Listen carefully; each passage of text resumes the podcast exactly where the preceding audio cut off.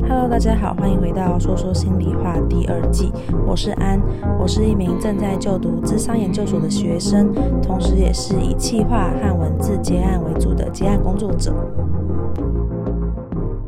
很开心的跟大家分享我们的第二季。那我想要先跟大家介绍一下第二季有什么改变。基本上就是我会想要倾向两个人的对谈和交流的过程，所以可能会找一些不同的 podcaster 做一些合作，或者是会多找朋友一起在这个 podcast 上面一起录音，然后聊聊大家不同的各自的经验。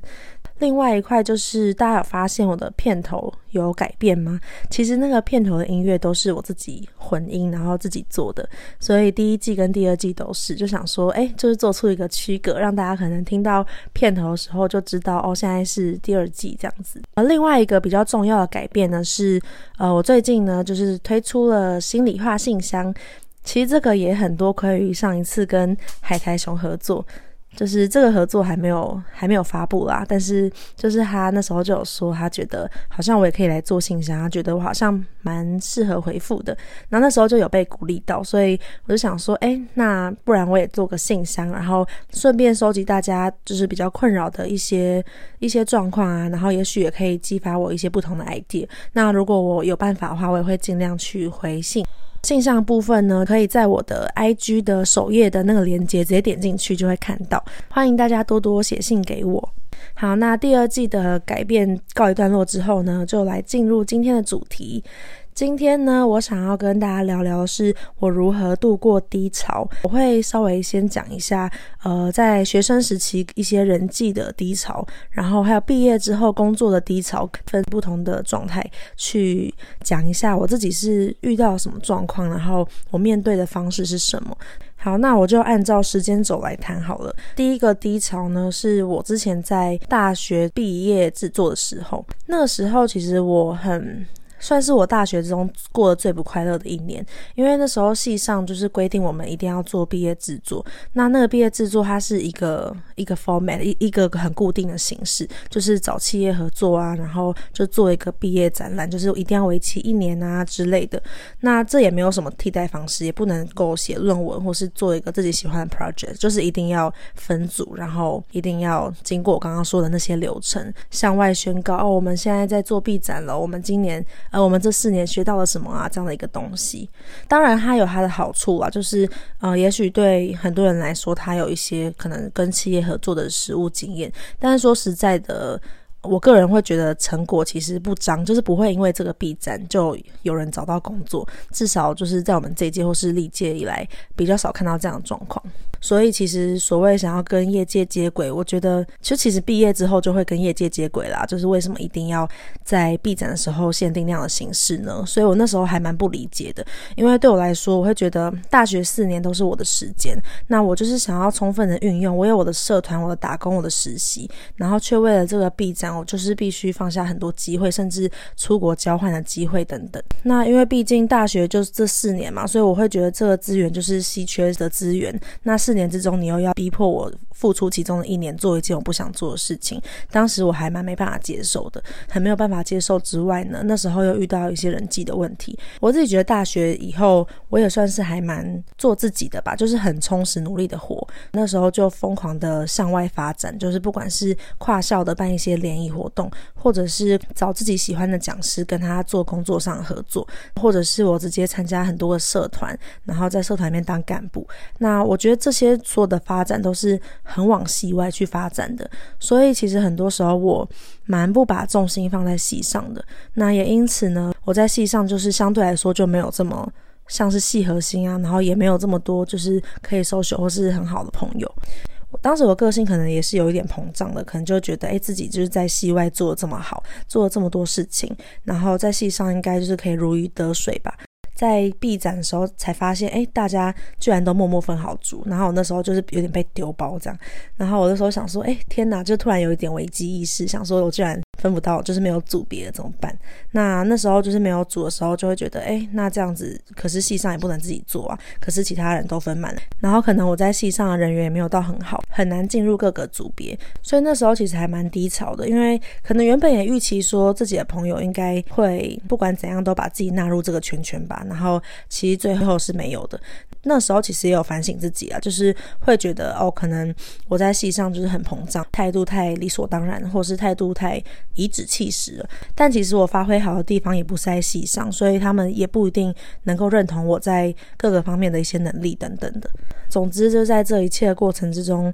就有一种很孤立无援的状态。所以那时候其实真的还蛮低潮的。后来就是甚至也有一些更严重的事情，就是好不容易进入到一个组，可能边缘人组别这样。然后那个组别大家的合作方式是非常不成熟的，前一天跟你约隔一天的某个时间点，他也没有要征询大家可不可以，或者是接受大家可不可以的意思，他可能就会说，那我们就是约明天，那大家都一定要配合，谁不行？不行的人通常就是会被。理所当然的指责，就是在那个团体里面的潜规则是这样子。但是，诚如我刚刚前面所说的，我其实还是有一些正在进行的一些项目。那我也不打算把全部的心力投注在 B 展身上。所以那时候，我我的目标跟他们的方向就产生了很大的一个差距，甚至是可以说是往相反的方向走吧。因为那时候他们是非常想要全心全意的投入的。后来，在我没有办法无时无刻配合他们的这个状况。下面呢，就其中一个组员就说啊，我觉得安他都没有办法配合啊，那我们就把他踢出去好了，反正他都对我们组也没有贡献什么的。对他来说，我的没有那么想要投入的这个态度，可能对他来说就是一个很大的对立吧。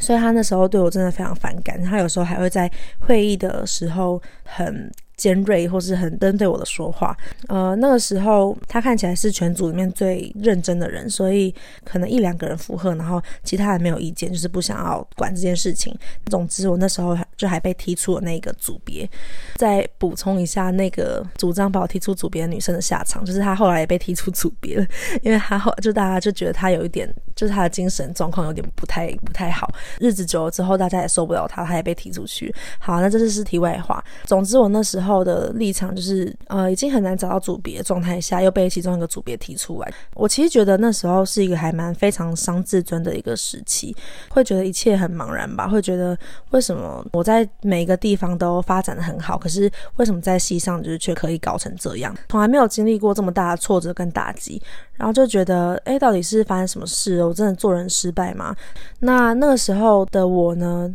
解决方法就是，我觉得那时候我有两个部分，一个部分是感性的我，然后一个部分是理性的我。感性的我那时候其实是没有什么功能的，因为我觉得很受伤、很丢脸，然后很孤单。就是充满负面能量，对那个环境会觉得非常愤怒，会觉得说，为什么这个环境就是难道就没有一个我的容身之所吗？甚至觉得自己的朋友感觉都很不像自己的朋友了。就是虽然某部分的我其实也理解他们个性就是比较温顺配合型的，他们不太可能是会为朋友仗义直言或者是站出来发声的的个性。那当然还是有。一两个人，他们有还蛮用心的帮我，在他们能力范围里面，就是想办法。其实不管他们做什么，我觉得我那个时候有个很深刻的感觉是，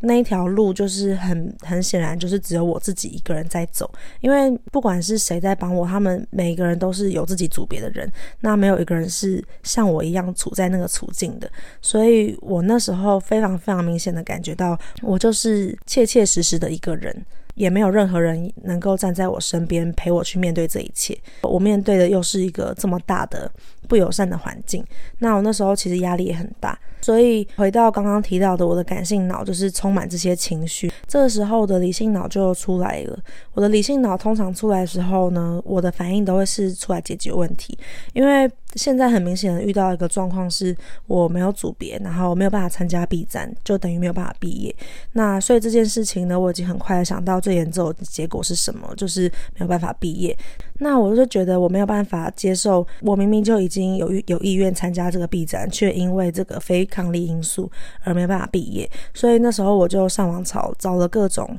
就是学校的校规啊，或者是系所的一些规定，然后试图找到一些能够救济我的方法。那这个时候很明显都是我的理性脑在运作。那我甚至就是还打了一一封很长的信件，打算在最后的阶段发给系主任，就是算是为我的权利辩护。就是如果我真的没有办法参加毕展的话，那是因为什么原因？那我也应该获得毕业的权利。我自己期待用什么方式去替代这个毕展之类的。所以那时候我尝试了很多的方法，甚至我还去跟系主任提议说，那我一个人也可以做毕展，我就自己做。其实这些事情都是算是一些很确实的行动。我的理性脑呢，帮助我在低潮时期呢，去直接去做一些行动，来化解我当时的一些困境。那我也很感谢那时候我自己做的一些付出。最后其实都是有一点影响力的，因为其实到最后的时刻，系主任也已经看到了处境，他最后几乎也是要同意我可以一个人做 B 展了。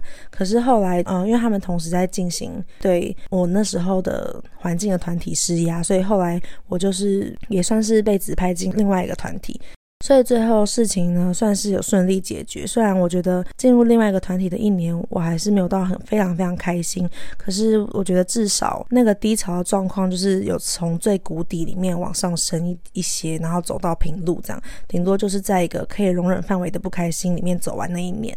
所以在人际关系的事件来说啊，我觉得，呃，我的解决方法总结而言，其实就是我的理性脑开始工作，所以我就开始做出了很多救济自己的行为，会去找各种方法，试图先解决眼前的状况。这时候就先把感性脑，就是这个处于非常低迷萎缩的状态，先把它往后放，让功能先出来。那当问题被解决之后，嗯、我就会慢慢有更多的时间可以去关心一下那个时候自己到底怎么了，或者是去反思一下那个时候我经历了什么历程。过了这么多年，事后再想起来，我可能就会觉得，也许那时候我也有做不好的地方，所以那时候可能我在处事上面也有遇到一些不被别人喜欢的地方。所以当然，那个环境的不友善也是有影响。那段时间呢，心里面的不平衡也是有部分是靠某个信念去支撑自己，让自己度过过来。因为那时候受到蛮多不公平的待遇嘛。其实那些拒绝我的团体，他们当时拒绝我的态度都还蛮高傲的。他们可能就会觉得，就是用面试的态度在面试我说：“那你看看你有没有什么可以说服我让你加入的地方啊？”然后我当时就会觉得，就是都是同学一场，有必要这样吗？释怀的信念吧。那时候就是觉得没关系，我之后就是要过得比你们好，我会找到比你们更好的工作，然后我会有比你们更好的前途。反正我们的缘分就是到这里为止，未来也可能也不会有什么交集，所以也无所谓。那时候。刚好参加一些比赛，我们那一组的比赛就是有赢过那一些不让我加入的团体吧。然后我那时候其实心里面就算是有一点出了一口气的感觉，我就觉得在那边高傲，在这些能力或是这些证明上面，我们还是赢啦。应该说，其实有一些人在团体中，他们在某些面向他们是。既得利益者，或是他们是得势的一群人，可是他们不见得在另外一个群体里面，或是他们在另外一个环境中，他们也是一样的得势。所以我觉得，好像在那一个记忆的片段里面，他们确实是呃系上比较有话语权的人啊，或者是比较影响力的人。但是他们今天到职场还是吗？我们人生之中会有各种不同的角色，在某一刻，你其实处于一个弱势，不代表你的其他面向都是这样。它只代表在那个时间的那个部分的你，应该说在做某件事情的你是那个状态的。可是，在其他事情上面还有很多很多可以去竞争跟可以去证明自己的。现在想想就会觉得，真的也不用这么拘泥于过去的某一个片段的失败。就是像我，就觉得我现在其实过得蛮好的，就是我能够有独立接案的能力，然后或者是职涯上面，我还可以同时具备多种专业之类的，我就会觉得，嗯，其实这些能力也不是每个人都做得到的，对，所以我觉得时间拉长的维度来说呢，就会更能够中性的看待这件事情吧。虽然在那个时间的当下，其实真的还蛮难接受处于那样子的弱势的状态。但我觉得现在想起来也会觉得那段经验对我有一些好的影响。那个时候的我确实就是有一点膨胀，在那个那件事情的打击之后，就把我贬抑回一个低落的状态，就是可能从一百分被贬抑成二十分，后来再慢慢平衡回一个更中性的状态。那段时间对我来说，我是觉得还蛮有意义的啦。其实我很久没有讲这个故事，因为我觉得对我来说算是一个很黑暗，然后很不光彩的事件。可是现在的我过得蛮好的，我。就会觉得，哎，回忆起来，其实好像也不怎么样。当现在的我变得更有能力，或是更有选择，可以过一些自己想要的生活的时候，在一些大学同学会啊，或者是在跟前同事聚会的时候，听到过去打压自己的人，他们可能现在还在挣扎求生，就忍不住觉得有一点庆幸，不是庆幸说他们过得不好，而是很庆幸的说，嗯，就是好险我没有被你们打击到变成一个很消沉的样子。这些人其实根本就不值得影响我的人生，也不值得决定我的价值。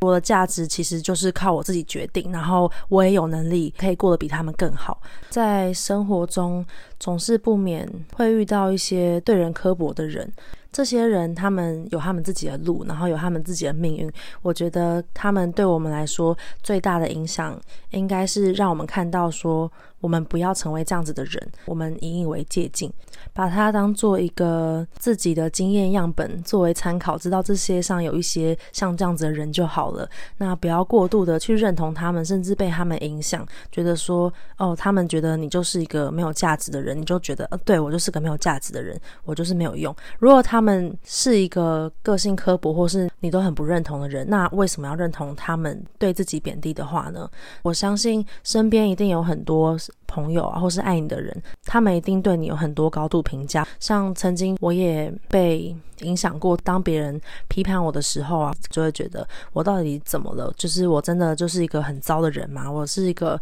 很不会人和的人吗？之类的，那就会变成陷入一个很全面的自我否定。其实，在很多这样的时刻，身边的重要的人，他们都会让我知道说，其实我在他们心中是什么样的，然后，呃，我给了他们什么正面的影响，跟他们是怎么样正向的看待我。那我会觉得，哎，就是这些人比起那些对待你刻薄的人，他们可能是更了解你，也跟你更亲近的人。那你不选择去相信他们的话，你反而就是想要去认同那些贬低的人是为了什么？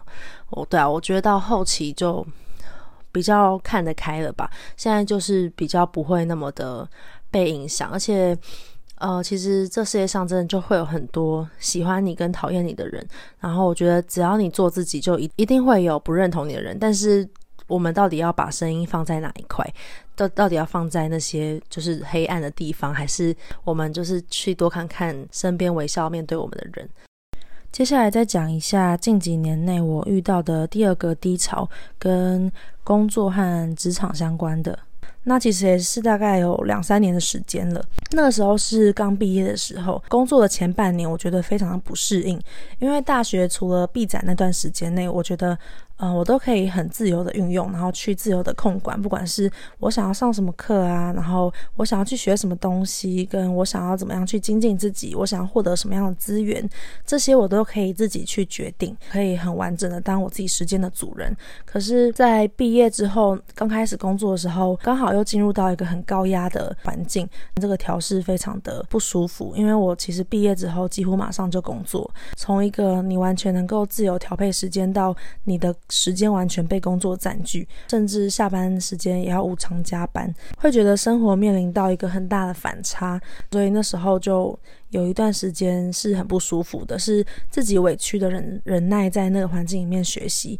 可是那个忍耐也是不断的在压迫自己的自主权，也还没有给自己时间调试转换的差异。我那时候是怎么度过这个低潮的话，我的方法也是在寻找一个平衡。当我觉得我的工作非常的辛苦，非常的压榨的时候，我下班就更需要自己的时间去做一些我喜欢的事情。像我那时候就花了。其实那时候就赚没多少钱，但是就花了还蛮多钱去上课，去上一些戏剧相关的课跟心理的工作坊。然后我会觉得，哎，在呃我赚钱，然后花钱在我喜欢的事物上的时候，我觉得。我在上班辛苦是有得到一些补偿跟一些平衡的，呼应到前面的解决方法，嗯，其实这次解决方法也都是一些行动，等于是我去找一些我的舒压管道。之前我记得我还有朋友问我说，你怎么能在上班这么辛苦，然后下班之后还有时间去跟朋友聚会啊，然后参加各种活动、去上课什么之之类的。然后我就觉得，我就是因为上班太辛苦，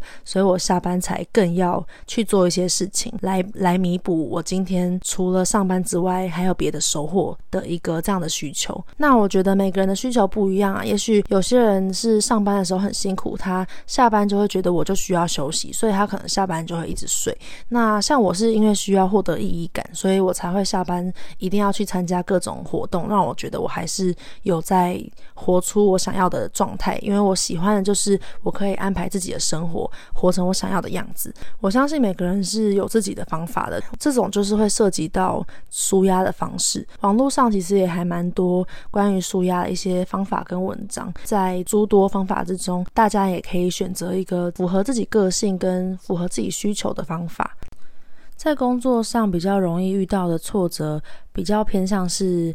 跟人际也都会有关系，都会是可能向上管理啊、同事之间啊，或者是部门里面跨部门等等的一些人际相关衍生出来的问题。那同时也还有一些跟自己工作量或者是自己责任感产生的一些压力，怎么样去调试，用比较平衡的方式看待它，是一个漫漫长路。我自己后来采用的方法会是，我觉得如果这个环境里面还有我可以学习的东西的话，我就努力留下来，然后把我想学的东西带走。那如果这个环境给我的压力跟负担已经超出了我想要学习的这个收获的话，我可能就会选择离开。我自己是比较不会有一种我一定要在一家公司盯多久的这种压力感，因为你能够带走什么，然后你能够有多少作品集，还有你训练了什么能力，这可能远比你实际在一家公司待多久还要重要。那你可以在下一家公司跟其他的雇主去阐释、阐述说